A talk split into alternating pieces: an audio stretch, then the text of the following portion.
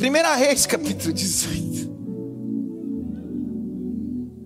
Meu Senhor Jesus, o que aconteceu, Pai?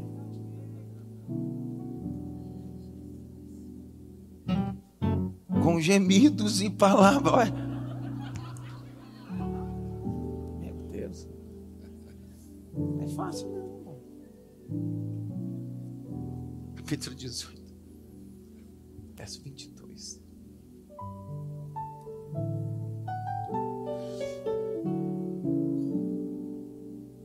Então Elias, então disse Elias ao povo: Só eu fiquei por profeta do Senhor. Os profetas de Baal são 450. Verso de número 37. Responde-me, Senhor, responde-me, para que este povo conheça que tu, Senhor, és Deus, que tu fizeste tornar o seu coração para trás. Então, caiu o fogo do, do Senhor, consumiu o holocausto, e a lenha, e as pedras, e o pó, e ainda a água que estava na valeta foi consumida. Curve a cabeça. Pai, em nome de Jesus, fala que o teu servo ouve, nos dá sensibilidade à tua voz, em nome de Jesus. Amém. Será que você pode aplaudir Jesus?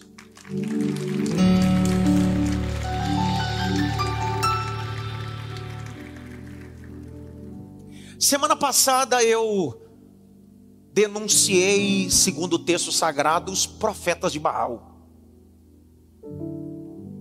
Nós estamos na série Elias, um profeta de carne e osso. E na feita eu disse que estava faltando profetas em nosso tempo. Não videntes, profetas. Eu até utilizei um jargão muito falado entre os pentecostais do replepleu do canassúbria. Todo profeta vive com um prumo, porque ele coloca as coisas no devido lugar. O Elias é impulsionado por Deus a se apresentar a Cabe. E depois dessa apresentação, ele convoca um grupo de profetas que comiam na mesa de Jezabel, filha de Etibaal, rei dos Sidônicos.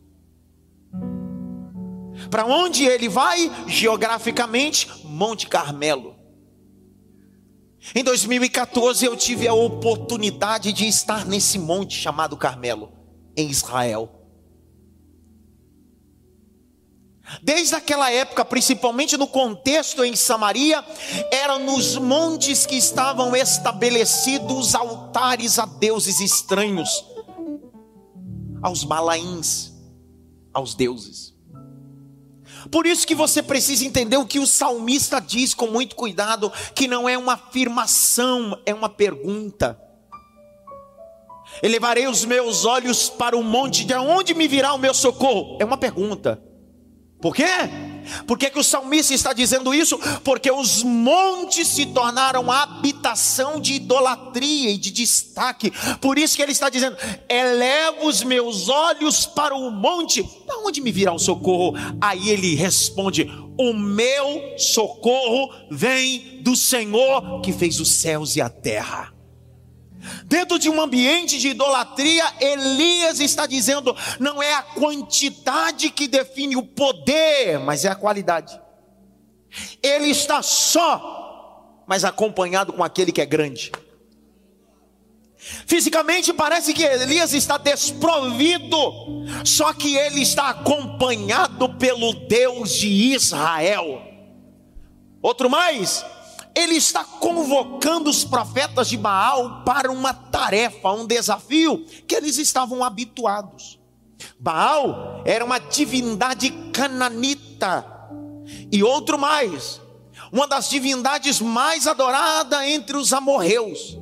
A Bíblia diz em Números, capítulo de número 7, que o Senhor disse que uma das sete nações que habitava ali eram os amorreus. Baal era Deus da fertilidade e Deus também do fogo, da chuva. Quando diz Deus do fogo, está dizendo sobre uma divindade que tinha capacidade de ordenar relâmpagos e trovões na terra. Quando um trovão ou um relâmpago açoitava uma árvore ou alguém, dizia: Isso é Baal, é o poder de Baal. O que Elias faz? Elias está dizendo: Eu quero convocar vocês para o ambiente de vocês. Monte. Dois, eu quero utilizar o que a sua divindade mais tem de poder para mostrar para vocês que o meu Deus habita em qualquer lugar e é poderoso em qualquer ambiente. É. O que Deus está fazendo através de Elias é destronar a idolatria. Permita-me, por favor, principalmente nesse dia que comemoramos o dia do teólogo, para que eu faça algumas exposições sobre idolatria. É muito mais do que uma exposição empolgante essa noite, é uma exposição esclarecedora, tendo em vista que se fala muito sobre idolatria e se entende pouco, porque nós, quando eu não digo você, eu digo nós, somos neófitos sobre o assunto. Quando falamos sobre idolatria, a primeira, que, primeira coisa que nos faz pensar são objetos, estátuas. E é sobre isso que eu quero falar. É uma idolatria? É. Só que nós estamos vivendo, me permito utilizar a expressão que eu usei alguns minutos atrás. A pós-modernidade nos apresentou uma idolatria não a coisas, mas a pessoas. Tem gente aqui que não tem estátua na sua casa, mas vive uma vida de idolatria um narcisismo por si só, ou idolatrando sua esposa, seu marido ou seus filhos. Isso também é idolatria. Tem gente que anda idolatrando até líderes religiosos. E Deus é especialista em destronar os ídolos, porque Ele não divide a sua glória com ninguém. Meu irmão, precisamos ter cuidado com isso. O texto diz em Shemote, Êxodo, capítulo 20, o verso de número 3, que o Senhor condena a prática a idolatria. Idolatria é tudo aquilo que substitui a primazia de Deus ou lugar principal de Deus. Vou repetir. Idolatria é tudo aquilo que substitui o lugar principal de Deus. Ó. Às vezes, você trabalha tanto e você se tornou um idólatra do seu trabalho. Você tem tempo para tudo, só não tem tempo para Deus. Ninguém fala nada agora. Você vive de segunda a segunda, de domingo a domingo, trabalhando, fazendo hora extra, não tem tempo para devocional, não tem tempo para leitura, não tem tempo para vir para a casa de Deus. Por quê? Porque o ser desse tempo é um ser que trabalha demais e se tornou um idólatra do dinheiro, é adorador de mamon. Permita que eu diga isso para você. Hoje Deus vai nos convocar até o Carmelo. E Deus vai mandar fogo sobre esse altar estranho nosso. E Deus vai consumir todas as coisas, porque o que vai ficar evidente é que Deus é maravilhoso. Levante as suas mãos para o alto, mais alto que você pode, aqui no templo em casa feche os dois olhos, pelo menos só por cinco segundos, só diga glória a Deus e aleluia. Deus é o centro da sua casa, Deus é o centro da sua vida, Deus é o centro.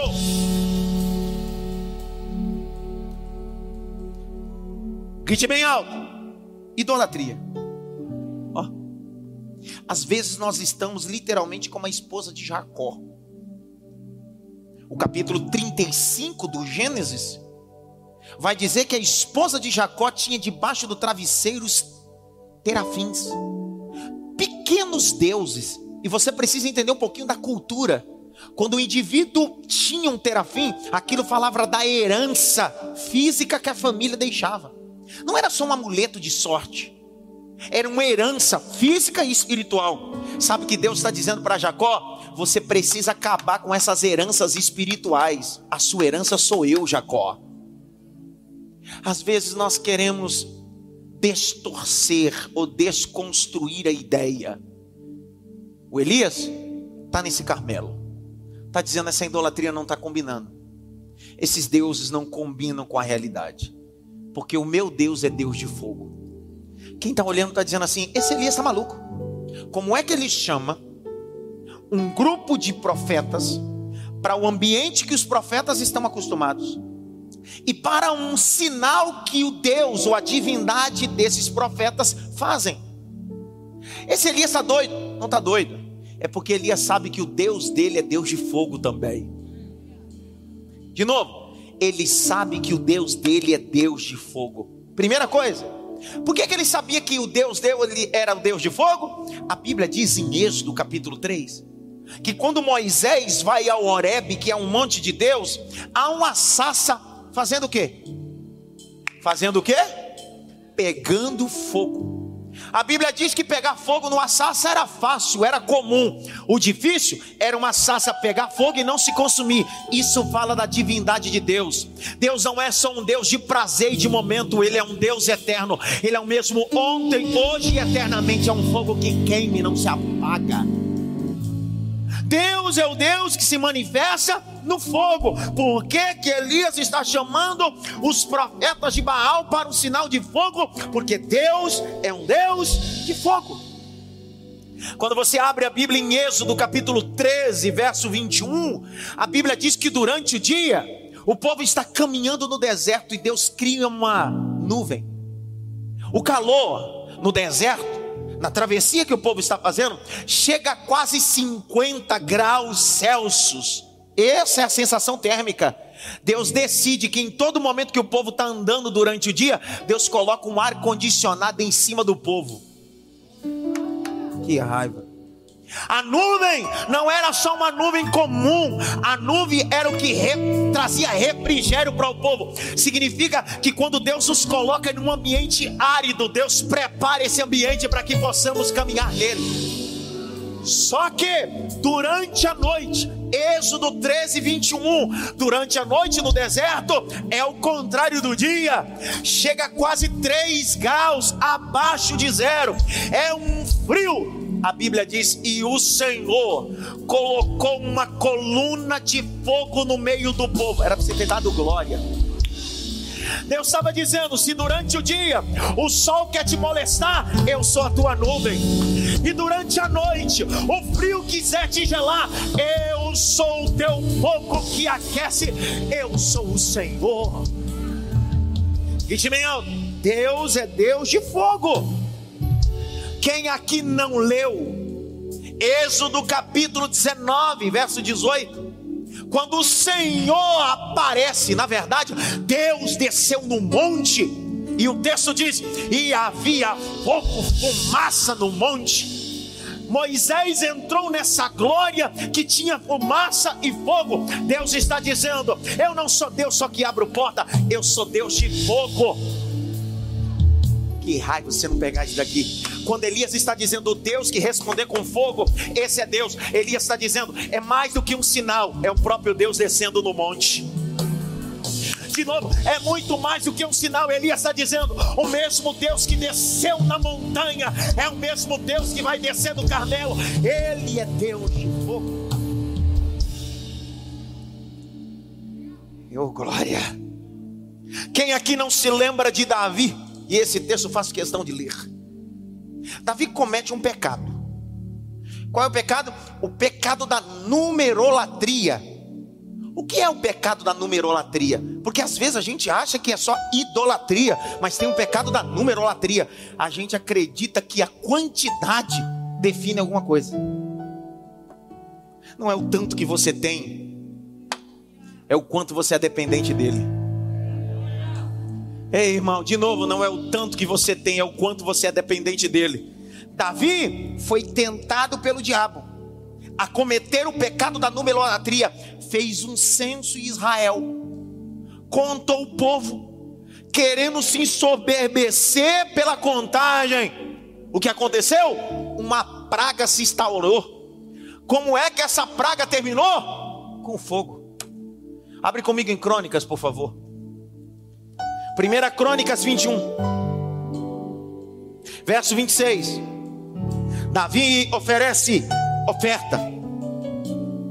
E quando ele oferece oferta, olha como Deus responde: irmão, o que Elias está falando, o que ele está se consubstanciando, é o que Deus fez através de Davi.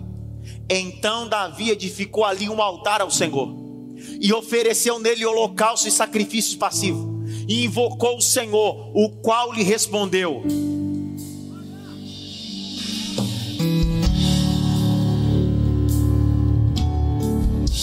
De novo, para ver se você pega, tá, Becker? De novo. Davi tinha cometido pecado, sim ou não? Davi disse: Já que eu cometi pecado, eu me arrependo. E como é que eu me arrependo? Eu vou fazer um altar para Deus. Porque todas as vezes que eu cometo um pecado, eu preciso voltar para o altar, arrumar o altar e fazer sacrifício. Aí a Bíblia diz: E o Senhor desceu como fogo no altar. Sabe que Elias está dizendo? Esse ambiente é de imoralidade em Israel. O altar está quebrado, a coisa está feia, mas eu vou restaurar o altar e vou mostrar para Deus que aonde abundou o pecado, superabundou a graça. Manda fogo nesse altar, ó Deus.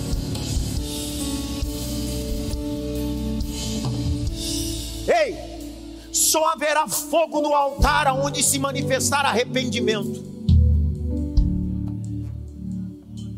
O fogo não desce pelo tanto que você ora, permita dizer isso, porque você está vivendo uma mentalidade, nós estamos vivendo uma mentalidade de meritocracia. Irmãos, se você quiser que o fogo desça, ore, jejue. Não, não, peraí. Eu sei que existe trabalho que eu preciso fazer, mas o fogo não desce por mérito meu. Deus está dizendo: eu só desço no altar onde tem arrependimento. Eu não desço no altar onde tem santo, eu desço no altar no lugar onde alguém entende. Eu pequei, mas abandono essa prática. Ó, existem duas palavras do grego koine: metanoia e metamelomai.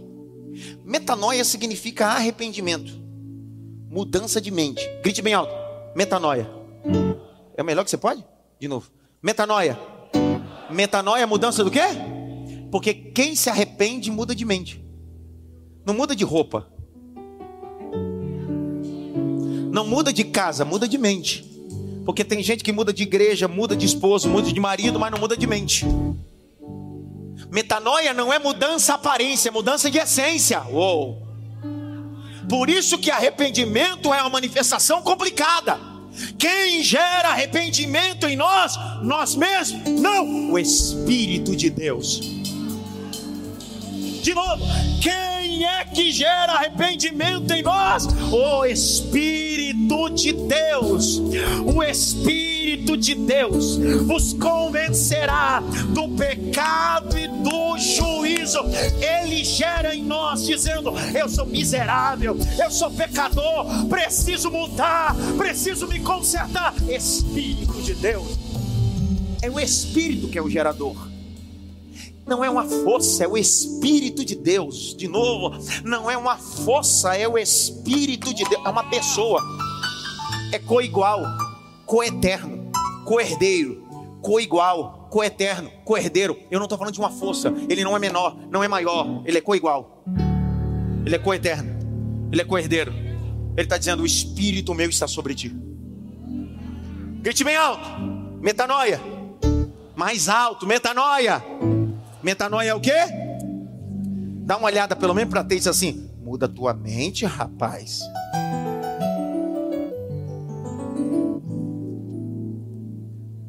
Se eu ler isso aqui, eles não vão crer, Senhor.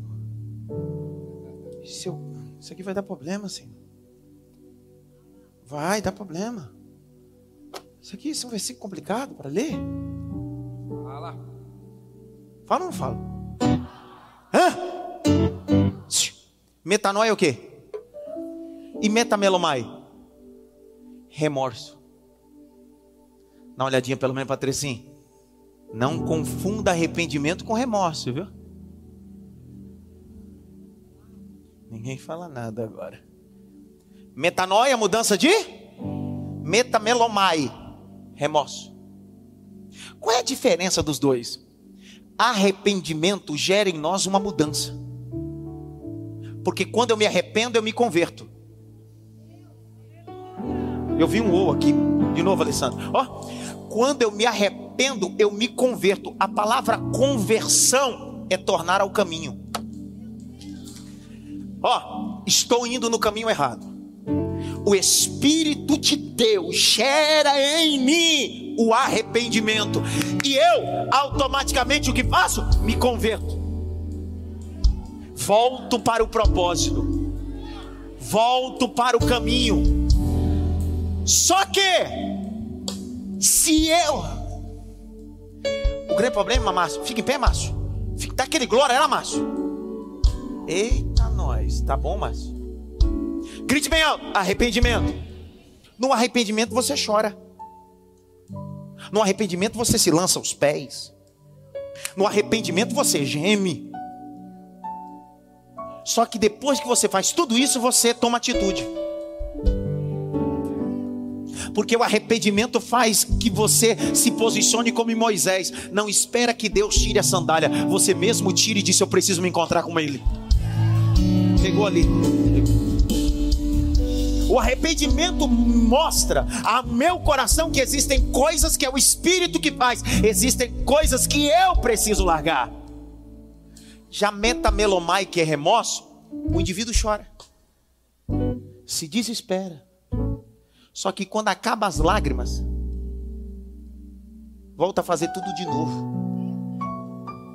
Porque a vontade do aquele que tem remorso é dizendo: rapaz, que vai ser de mim? Ele está preocupado com a consequência. O remorso está preocupado: será que eu vou para o inferno? O arrependimento está preocupado em agradar esse Deus. De novo, pega essa. Ei, você lembra um maníaco do parque? Um serial killer que há anos atrás explodiu aqui em São Paulo. Acho que foi de Guarulhos, se não me fala a memória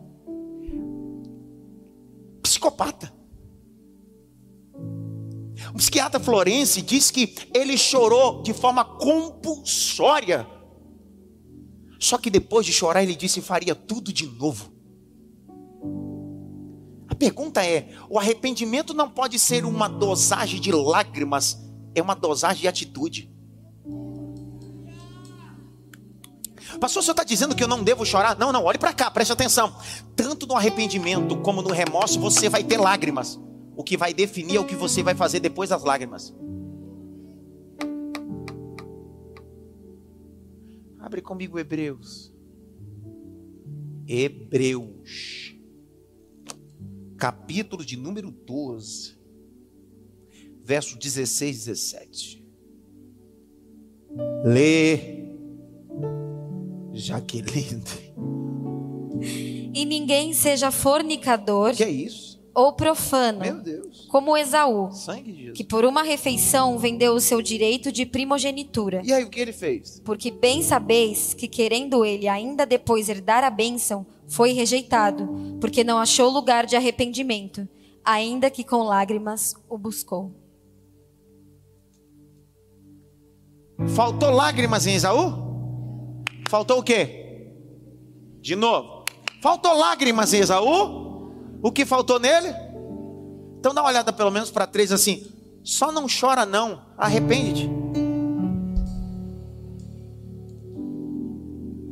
É daí que vem aquela expressão tão famosa: lágrimas de crocodilo. Ei, quem se arrepende não faz mais. Sabe que Jesus se gerou naquela mulher adúltera de João capítulo 8? Não foi remorso, foi arrependimento. Jesus olhou para ela e disse assim: Se eles não te acusam, eu também não te acuso. Vai e não peques mais. De novo, não significa que depois daquele dia aquela mulher não vai cometer pecado mais. O que Jesus está dizendo é: nesse sentido, nesse momento, nesse fator, você não tem mais direito de errar. Por quê? Porque não é remorso. Se arrependa, porque eu sou Deus e Deus de livramento e de vida. Põe a mão no coração. Repita comigo, Espírito Santo. Faz uma obra em mim mais alto, Espírito Santo, faz uma obra em mim. Feche os olhos e faça uma oração a Deus. Você só não veio anotar coisas, você veio ser ministrado por essa palavra. Você que está em casa. Eis que faço todas as coisas novas em ti.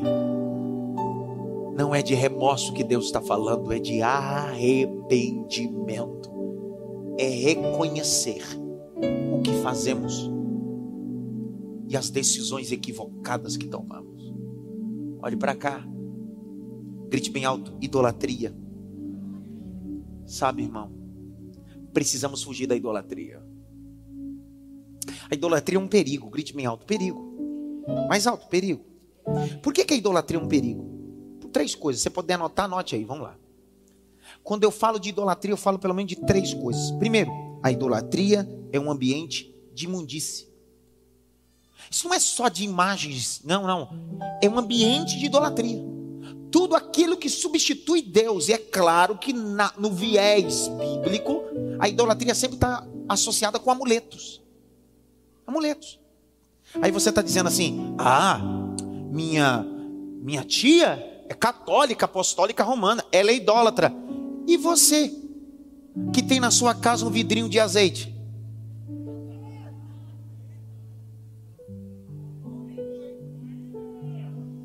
E você, que tem na estante da tua casa o Salmo 91 aberto, acreditando que o Salmo 91, a Bíblia aberta, vai expulsar demônio. O que, que muda? E você, que vai para igrejas atrás de flor ungida, e você que ainda paga para receber indulgências judaicas como mezuzá, é a mesma coisa. Sem contar aqueles que fazem umas coisas que Deus disse: só não mato que eu tenho promessa. Tem gente que faz umas coisas que nem, nem, nem no, no, no sincretismo se faz. Tem uns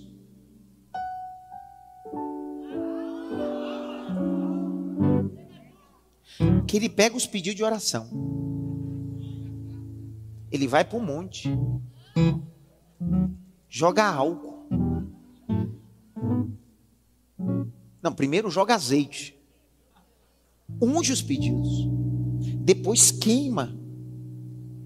E aquilo vai subindo como fumaça, e ele parece literalmente um sacerdote místico. Recebe, Senhor, como cheiro suave.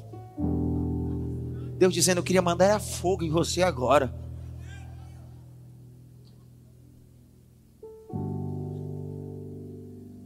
Dá uma olhadinha pelo menos para três assim. Para de babaquice, cara.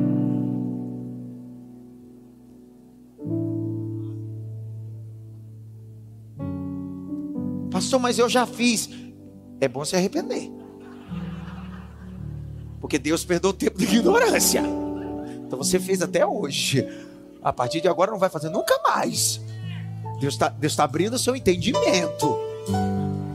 Você para de ser mandingueiro. Zé da Mandinga Gospel.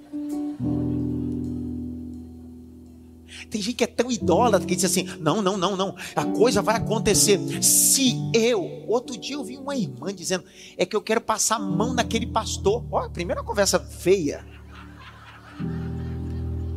É, conversa feia. Depois ela diz assim: Eu quero tocar nele, eu quero passar. E disse: Por que, irmã? Porque se eu tocar nele, eu vou ser curado. Olha o grau de idolatria que estamos vivendo. É gente tocando em pastor, é gente pegando a toalhinha do pastor. Irmão, quem cura não é toalha de pastor, não. Pastor não tem orla como Jesus, não, irmão. Quem cura é Jesus Cristo, irmão. De novo, quem cura é Jesus Cristo. O outro diz bem assim, irmãos, eu vou fazer um voto com Deus.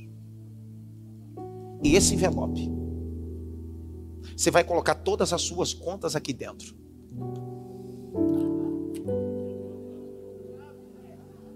Vai levar para o alto da colina, em cima da montanha. Eu falei, rapaz, minhas contas não cabem também aqui, tudo aqui não. Rapaz, eu ponho todas as minhas contas aqui, minhas contas, quase um caderno de matéria já. Meu irmão, nós temos, ó, a idolatria é uma imundície. A idolatria é o quê? Uma imundície. Abre comigo Jeremias para você ver. Capítulo 19, verso 13. Lê aí já, 19, 13. E as casas de Jerusalém e as casas dos reis de Judá serão imundas como o lugar de Tofete. Tofete era um ambiente de idolatria, ficava no vale de Rinom. E no vale de Rinom havia os sacerdotes, que eram os sacerdotes do deus Moloque, um deus cananeu, aonde se fazia fogo e sacrificava as crianças. É desse ambiente que ele está dizendo. Continua como também todas as casas sobre cujos terraços queimaram incenso a todo o exército dos céus e ofereceram libações a deuses estranhos. Grite bem alto: a idolatria traz imundície. Irmão, tira a idolatria da sua casa. Não aceite idolatria na sua casa. E torna a repetir: é muito mais do que uma imagem, tá? É tudo aquilo que substitui o lugar de Deus na sua casa. É tudo aquilo que substitui o lugar de Deus. Segundo conceito: idolatria é um ambiente mentiroso. Idolatria, primeiro, é um ambiente de imundície. Segundo, é um ambiente mentiroso. Grite bem alto: mentiroso. Abacuque, capítulo 2. Abra a Bíblia, Abacuque 2. Verso 18 a 20. Abacuque 2, 18 a 20. Lê. Que aproveita a imagem de escultura depois que a esculpiu o seu artífice? Ela é a imagem de fundição que ensina mentira, para que quem a formou confie na sua obra, fazendo ídolos imundos. Ai daquele que diz ao pau: acorda, e à pedra: muda, desperta. Pode isso ensinar? Eis que está coberta de ouro e de prata, mas dentro dela não há espírito algum. Dentro dela não há espírito. Continua. Você que está em casa, que me assiste, e se for é, adepto à idolatria de imagens, peço a você que abra sua Bíblia comigo pode ser a Bíblia, Bíblia Católica Apostólica Romana, que tem um acrescento de sete livros e mais alguns capítulos, tanto em Daniel e em outros textos. Leia comigo, por favor, vai.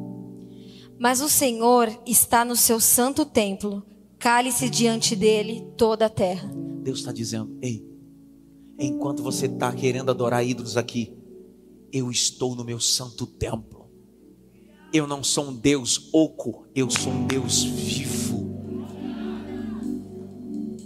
Pastor, por que, que eu não acendo vela para Deus? Porque Ele é a luz do mundo. Essa é a diferença. Terceiro, a idolatria, fora ser um ambiente de imundície, fora ser um ambiente mentiroso, é um ambiente maldito. Grite bem alto, ambiente maldito. Jeremias 10, abre lá, Jeremias 10, e eu estou caminhando para o final. Jeremias 10, verso 3 a 15. Leia aí, Jack. 13 a 15? Isso.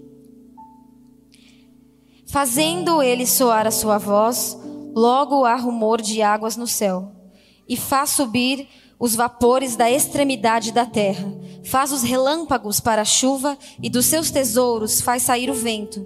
Todo homem é embrutecido no seu conhecimento, envergonha-se todo fundidor da sua imagem de escultura, porque sua imagem fundida é mentira. Sua imagem fundida é o quê? É mentira. É o quê? Mentira. Mentira. Outro dia alguém disse assim, pastor, usar uma cruz é idolatria? Eu disse, depende. Ele disse, depende de quê? Eu falei, número um. Nós, como símbolo do cristianismo, deveríamos em toda a nossa igreja protestante ter uma cruz vazia aqui. Vocês sabiam disso? A cruz vazia foi tirada da igreja. Porque esse era o símbolo lúdico máximo do cristianismo. Ele não está mais aqui, ele ressuscitou o terceiro dia. Por que, que nós não utilizamos nenhum crucifixo com a imagem de Jesus crucificado, porque isso remete a uma obra que Cristo não terminou. E Cristo terminou tudo, ele venceu a morte, venceu a cruz. Então significa que se você quiser usar uma cruz sem nada crucificado, você pode. Só que se você começar a achar que essa cruz vazia tem poder de expulsar demônio ou te proteger, isso virou idolatria também.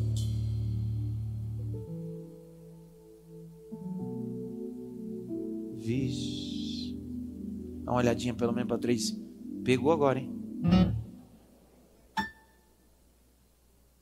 Pastor, mas é uma joia. Oxe. O que, que é mais importante para você? O ouro ou Deus? Vai. E nelas não há espírito. Vaidade são, obra de enganos. No tempo da sua visitação virão a perecer. Não é semelhante a estes aquele que é a porção de Jacó, porque ele é o que formou tudo, e Israel é a vara da sua herança. Senhor dos exércitos é o seu nome. A junta da terra, a tua mercadoria. Ó tu que habitas em lugar sitiado, porque assim diz o Senhor: Eis que desta vez arrojarei como se fora com uma funda aos moradores da terra. Grite bem alto. Imundície. Mais alto. Imundície, mentira e maldição. Quem que já participou de procissão? Vou perguntar de novo. Quem aqui já passou, participou de procissão? Como é uma procissão?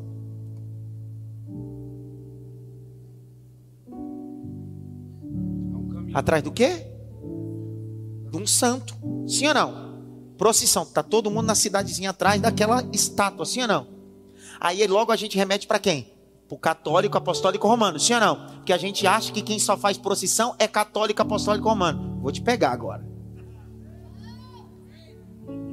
Antes de criticar o católico apostólico romano que faz procissão atrás de estátua, e você que vive atrás de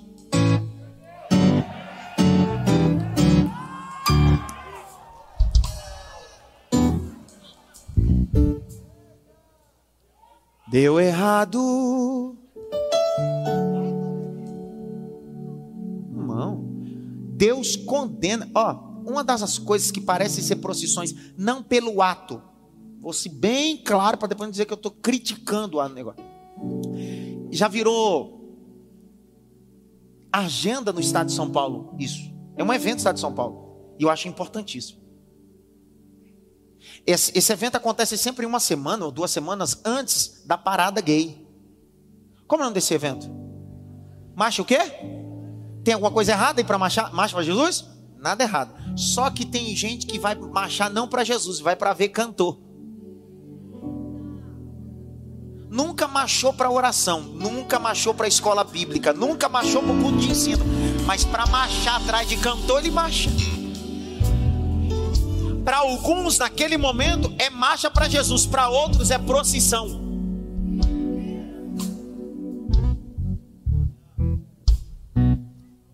Para não ficar só nas minhas palavras, vou ler um versículo. Isaías 45, 20. Isaías 45, 20. Lê aí, Jaque. Congregai-vos e vinde, chegai-vos juntos, os que escapastes das nações Nada sabem os que conduzem em procissão as suas imagens de escultura, feitas de madeira, e rogam a um Deus que não pode salvar. Isso está na Bíblia Católica também. Capítulo 46, do mesmo livro, Isaías, olha lá.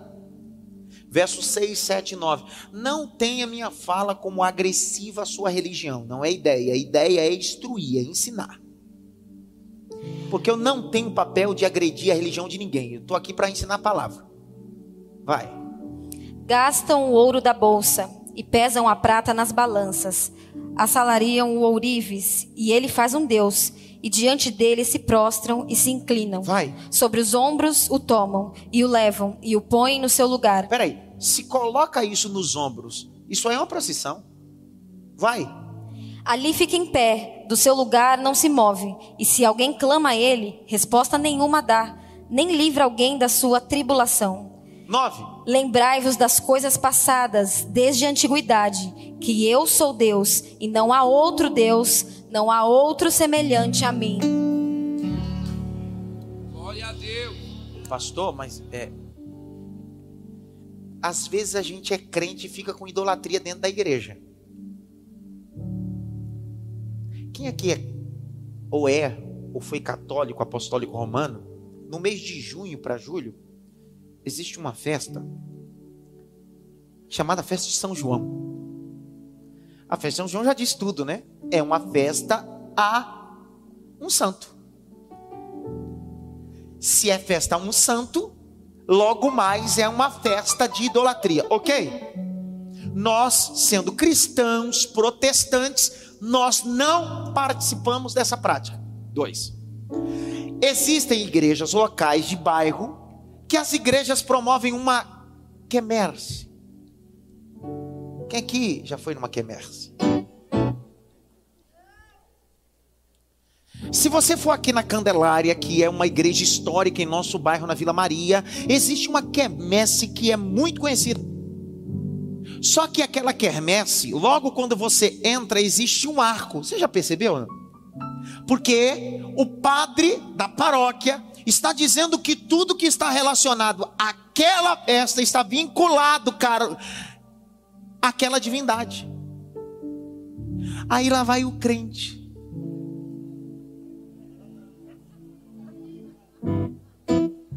Não, eu só vou tomar um crentão, um quentão.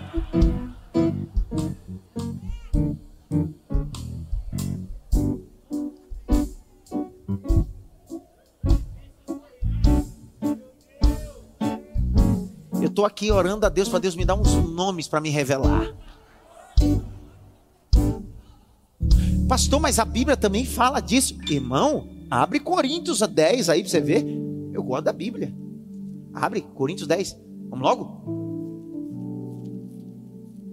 Coríntios 10. 1 Coríntios 10. Pastor, mas eu não posso ir. Você vai para onde você quiser. Onde você quiser.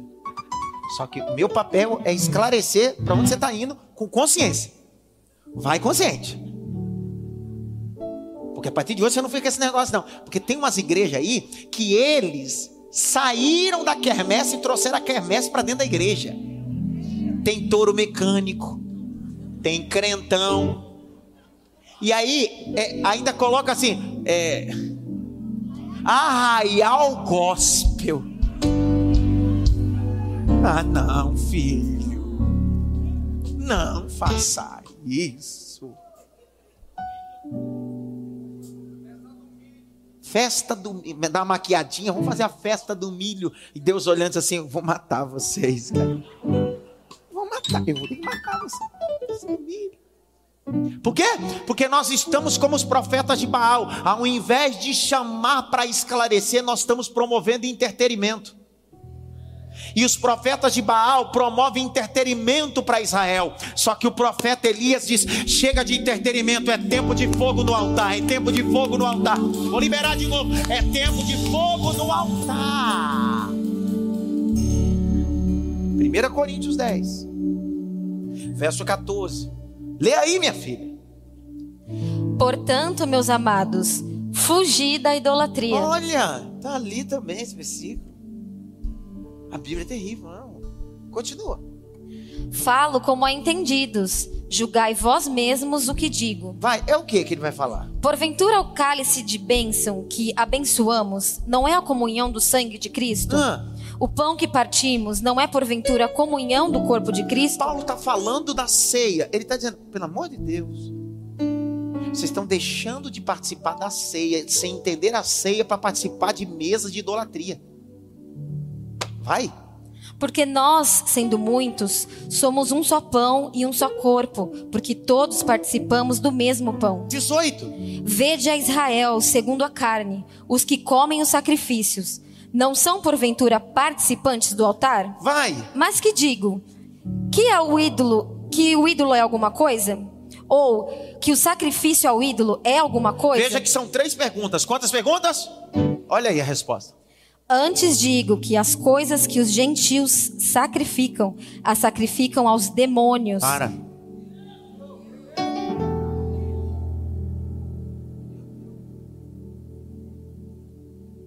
Hoje não é dia de trimelique aqui, não. Nem dia de levantar a mão, oh glória, aleluia, chorar. Hoje nós vamos chorar de raiva hoje. Porque Deus está dizendo, igreja, vocês estão na mesa de Baal e achando que eu estou nisso.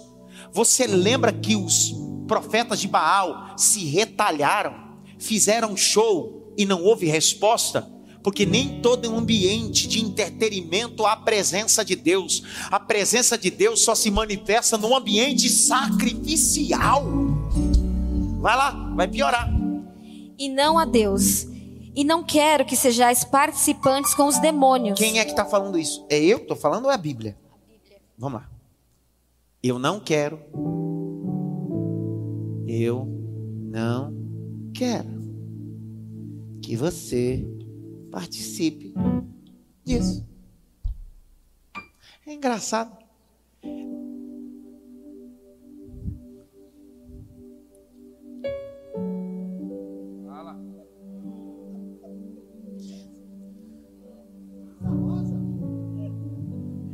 Chega, senão vai dar problema isso aqui.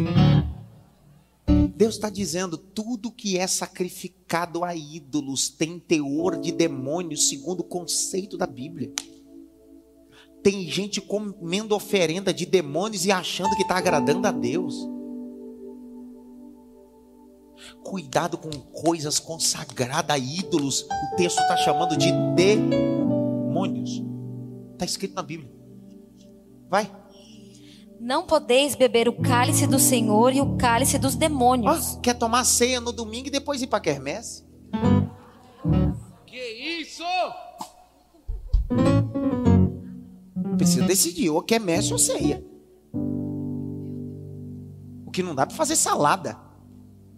O problema não, é, é faz uma salada. Você quer ir em tudo que é lugar. Quer tomar banho de pipoca, quer ir na quermesse, quer vir na igreja. Tá tudo legal. Peraí, decide, cara.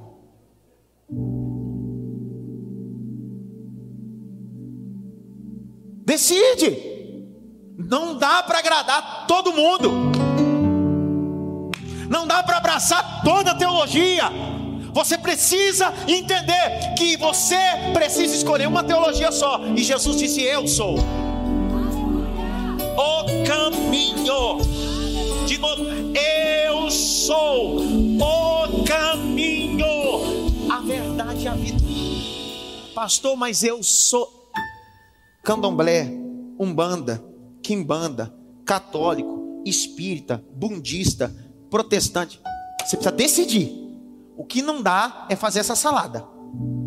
Deixa eu explicar uma coisa, como sociólogo da religião, que é a minha formação, nem lá no Pelourinho o padre aceita a invasão de outra religião para lavar a escadaria do Senhor Bonfim. Você sabia disso? Não é um pastor lá não.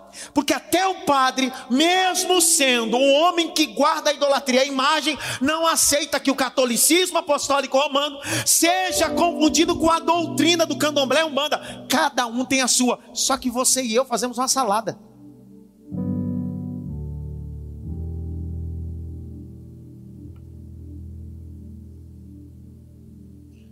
Tô tocando em coisa que dá problema, né? Tem crente que acredita em horóscopo. Outro dia eu vi uma irmã, eu sou de Capricórnio. Falei, olha, Capricórnio. Eu sou de Ares. Ah. Dá uma olhadinha pela minha matriz e toma vergonha na sua cara, cara. Pastor, que signo você é? Leão da tribo de Judá, rapaz. Pastor, o senhor está dizendo, eu só estou dizendo para você escolher. Ó, é o que eu estou lendo o texto. O Paulo está dizendo assim: não dá para participar das duas mesas. Então, ou você participa de uma, ou participa da outra. Paulo não está dizendo, tem que participar dessa. Ele está dizendo, decide. Ou é um cálice de um, ou é um cálice de outro. O que não dá para tomar 15 cálices.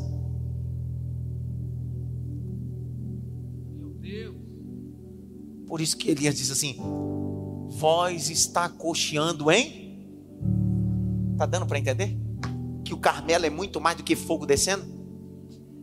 Muito mais do que uma valeta, muito mais do que 12 pedras, muito mais do que um animal cortado, porque isso aí qualquer itinerante prega, qualquer evangelista. Eu estou abrindo sua mente que o que está acontecendo aqui é um povo que está adorando tudo e não está adorando nada. Deus está dizendo: Eu sou Deus zeloso não divido a minha glória com ninguém. Vou falar de novo. Eu sou Deus zeloso, não divido a minha glória com ninguém.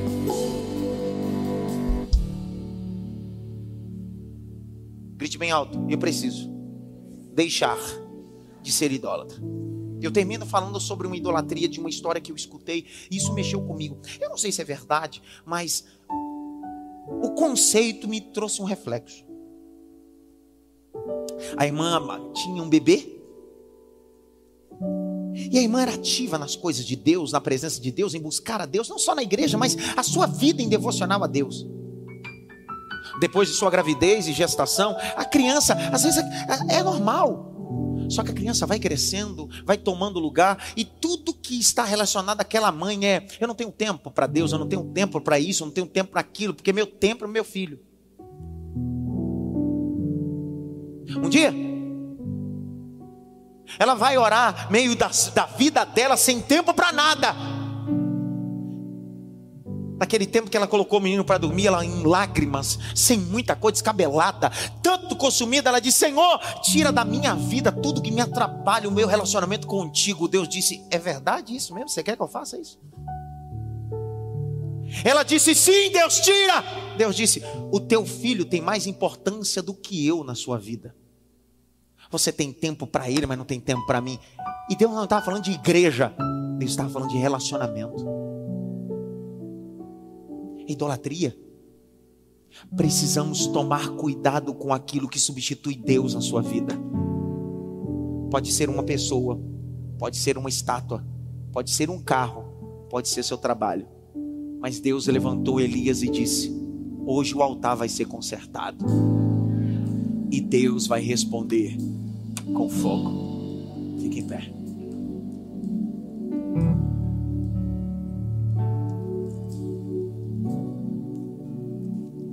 Repita comigo, Deus, obrigado pela Sua palavra. Mais alto, Deus, obrigado pela Sua palavra. Irmão, tem gente que não vem para a igreja no dia que o time dele preferido joga. Isso é idolatria. Não, eu não vou para a igreja, eu não vou ser, eu não vou. É o único domingo que tu tem, tu não vem para a igreja porque teu time jogou. Sabe, esse final de semana em Itabuna eu me compa eu me deparei com uma idolatria. Domingo agora jogou que time? Domingo não, sábado, perdão.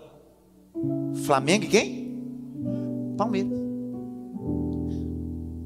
Você sabia que teve um monte de crente lá na Bahia, que na Bahia eles não torcem por Bahia, por Vitória, torcem para times do Rio de Janeiro. Teve um monte de crente que não foi no culto porque era flamenguista. E certamente teve um monte de crente em São Paulo que não foi para suas atividades porque era palmeirense. Compromisso, adorar a Jesus. Pastor, tem algum problema? Não, irmão, é tudo aquilo que substitui. Substituir. Sua vida é tão corrida que o único tempo que você tem é aquele tempo de adorar a Deus, você troca. Vai dizer para mim que a gente tem tempo toda hora para Deus? Não tem. A gente investe tudo menos nas coisas de Deus. Então grite bem alto: Senhor Jesus, me ensina. Eu não estou dizendo que você não tem que se divertir. Você tem que ir para o estádio, vai. Principalmente jogo do São Paulo, vai mesmo. Deus vai contigo, Deus vai te dar vitória. Não tem a minha fala como legalista, não. Vocês sabem disso. Só que, ó, a gente precisa dosar a vida. Grite bem, dosar a vida. Dosar a vida. Ó, alguém que troca a ceia por qualquer outra atividade mostrou o valor que isso tem. Alguém que troca. Pastor Claudemir, sobe aqui, Pastor Claudemir. Mas vem no voo daquela águia lá, Claudemir. Eu termino orando Pastor Claudemir é um dos pastores auxiliares meu aqui. Vem aqui, Claudemir, perto de mim. Santa Ceia do mês passado. Pastor Claudemir me procurou e disse assim: Pastor, eu recebi um convite de um familiar que não é cristão. Ele não era cristão, não é isso? E etc, etc. E eu preciso ser padrinho e etc. O senhor me libera? Eu disse: Claudemir, está liberado, meu filho. Vá. Eu disse, Pastor, mas eu estarei na ceia. Quantos quilômetros era? 550 quilômetros e a cerimônia era no sábado. Eu te expliquei, Claudemir? Não, filho, fica tranquilo. Claudemir foi para a cerimônia. Quando chegou na ceia, a ceia começava às 18 horas. Quando eu olho, 18h40, Claudemir está aqui. Você chegou às 18h40 ou 18 horas? 18 horas ainda, Claudemir. Que orgulho teu de você. Isso fala, ó, ele foi atender um compromisso familiar, deu um cheiro em todo mundo, comeu, jantou e estava no seu compromisso. Porque parece que as coisas de Deus são secundárias e ocupadas com qualquer outra coisa.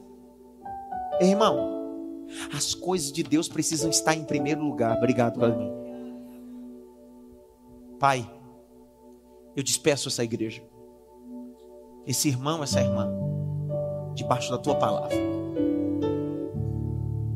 Nós não queremos idolatria no nosso coração.